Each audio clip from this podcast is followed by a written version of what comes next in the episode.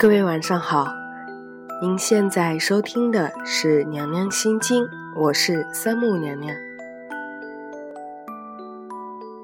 今天娘娘要跟大家分享的故事是懂事儿的姑娘是什么样的。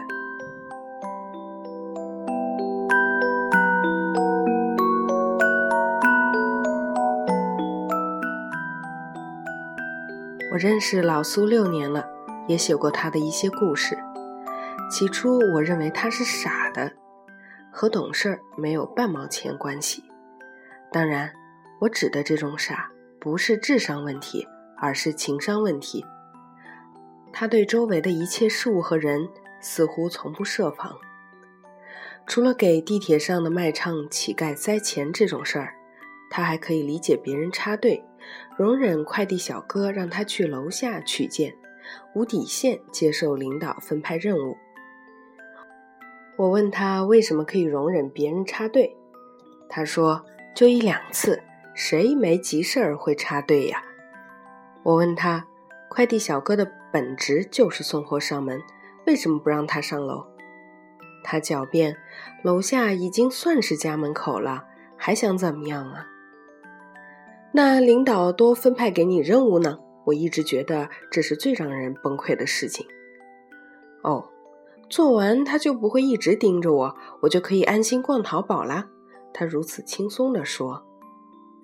从开始认识老苏，我就一直告诫他：“你这样早晚是要吃亏的。”甚至有时候我会像愤青一样骂他，说不定哪天那些人会被你惯坏，对你变本加厉。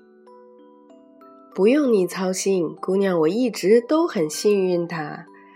每每这样，他总会吐吐舌头，一笑而过。每天穿梭在行人中，却从不在意行人的举动。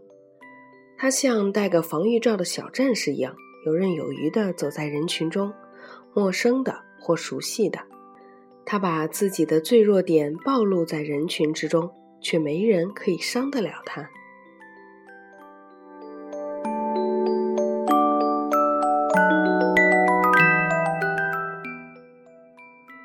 老实说，我常常有一个超级变态的想法，心想让老苏吃吃亏，他可能会清楚一些。可让我失望的是，时至今日，他都嬉皮笑脸、完好无损地站在我面前。每次我问他为什么还不吃亏，他仍是嘻嘻哈哈：“幸运呗，姑娘，我说过一万遍了。”看着他放肆的、滋润的成长着，在事业上，在爱情里，我感到一种莫名的不服。这种不服是不解的代称。人生在世，我们这等凡人。都要挨过千万个磕磕绊绊，才能安然度过一生。就像好朋友说的：“活着的人大多数都很痛苦，而你凭什么不费吹灰之力就可以躲过世间劫数呢？”这种困惑一直憋到某次唱 K，借着酒劲儿，我问他：“像你这样的姑娘，是不是心大胸小没烦恼啊？”你妹，为什么要加上胸小？低头看了看胸，他说：“确实挺小的，不管心大心小，也还是有烦恼啦。比如呢？”我问。我妈病了，她说：“虽然我喝了点酒，但也能感觉自己一定是问到了不该问的话了。”房间的聚光灯似乎都聚集在我和他身上，天花板跟着白瓷砖不停的旋转。我想岔开话题。他却突然似笑非笑，告诉我说：“他家的事儿多了去，烦着呢。”我让他细说，他却说有些烦恼，不想与人分担。而后，他则戛然而止，切掉话题，等事情结束了，我再告诉你吧。临走前，他怕我多想，还特地拍拍我的肩膀：“放心吧，丑叔，有事儿会找你的。现在告诉你，真没用。”你跟着着急也帮不了忙。很少人会在意别人的想法，他可以；很少人会在意这种细节，我也可以。那是我第一次觉得他不傻，不但不傻，而且还特体贴、理智、成熟。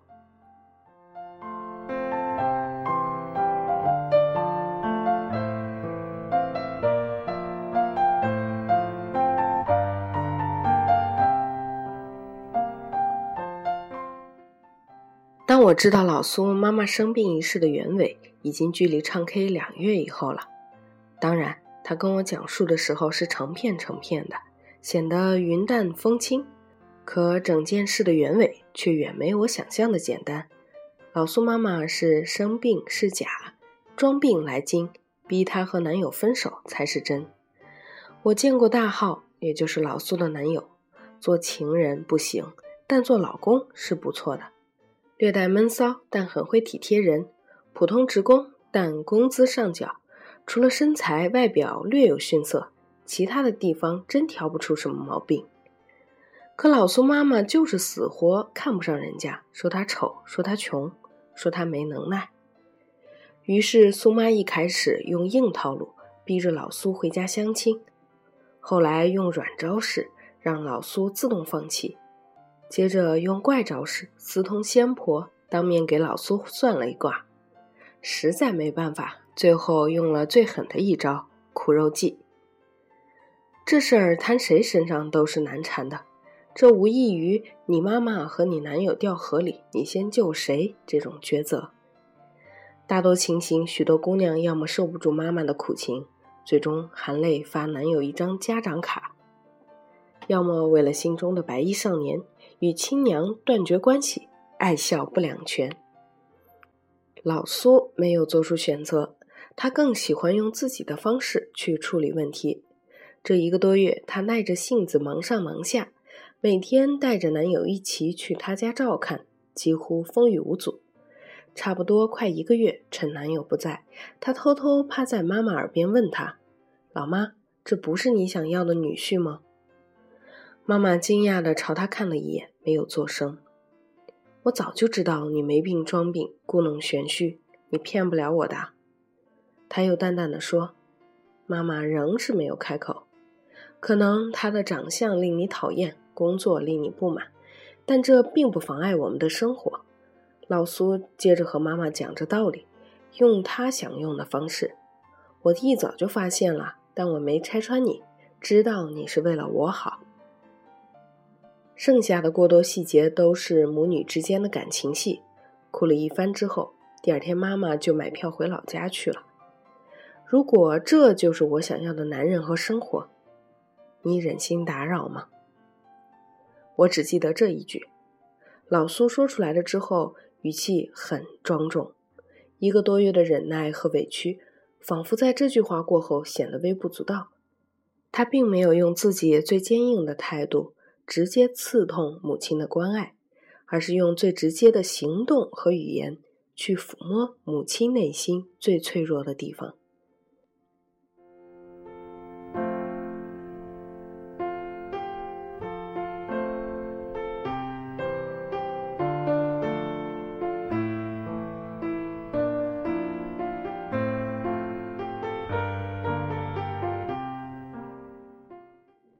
隔了好久一段时间，等这事情烟消云散的时候，我问他：“你把这事儿告诉大浩了吗？”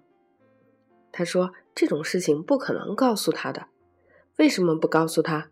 这种事不就应该告诉男人，让他对你心存感激吗？”我反驳他，可他却淡淡的说：“他不想让大浩觉得他爱他是一种施舍。”他还说，他也不想让大浩误会，以为妈妈是真的嫌弃他。而不是心疼自己。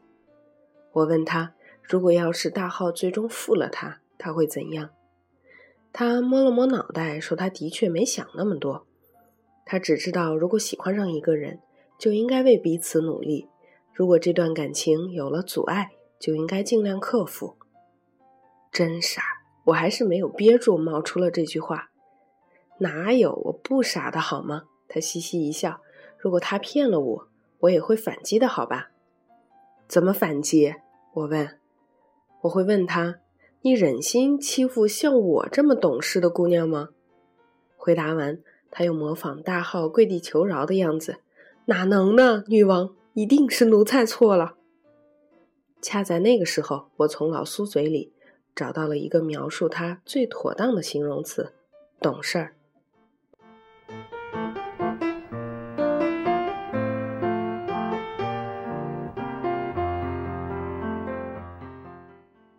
很庆幸我周围还有一些这样的好姑娘，懂事儿，真的很懂事儿，善良、单纯、自然、真诚、体贴、靠谱、理智、成熟。即使把这些褒义词全部抛给他们，也不为过。这种懂事儿是能够多从别人的角度去理解别人，而不是不分青红皂白，也不是一味忍让。这种懂事儿是可以拿捏分寸，让周遭的关系处理得很好，懂得何时该哭，何时该笑，何时该忍，何时该闹。这种懂事儿是真的不去担心未来，也不去挂念过往，一心把手里的经书读透。把当下的恋人爱够。如果懂事儿，或许就能知道，有些事越是计较，越难抓住。周折一番，不如重回起点，看看自己当初最简单的样子。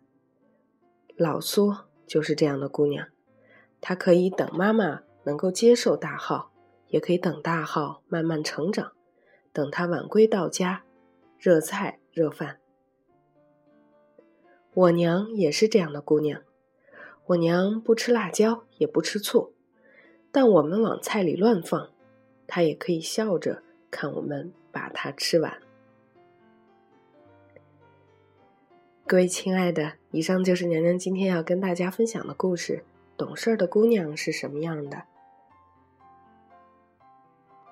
经历过很多人世间的故事之后，我不知道你有没有和娘娘一样的体会。那就是懂事儿、成熟是一个人最大的优点。愿你成为一个懂事的小伙子，或者是懂事儿的姑娘，也愿你能够珍惜和拥有相伴那些懂事儿的人，成为更加好的自己。今天的节目就是这样了。最后，娘娘送给大家一首歌，来自莫文蔚的《当你老了》。当你老了的时候。经过岁月沧桑洗刷的脸背后，是否会有一颗懂事儿的心灵，能够给周遭的人带来更多幸福、快乐和美好的人生体验呢？加油吧，我和你一同成长。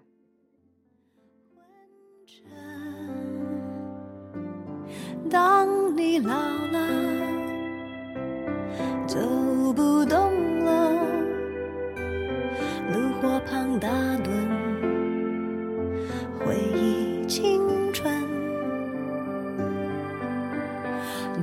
多少人曾爱你青春欢畅的时辰，爱慕你的美丽，假意或真心。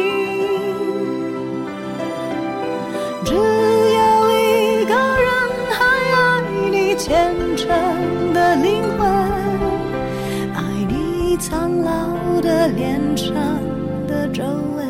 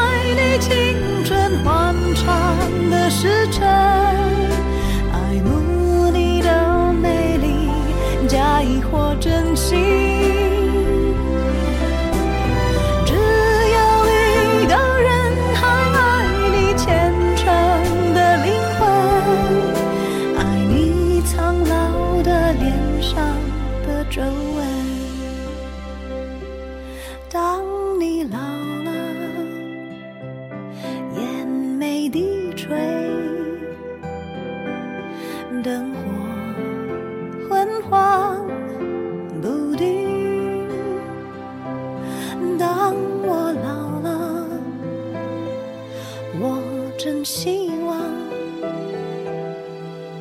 这首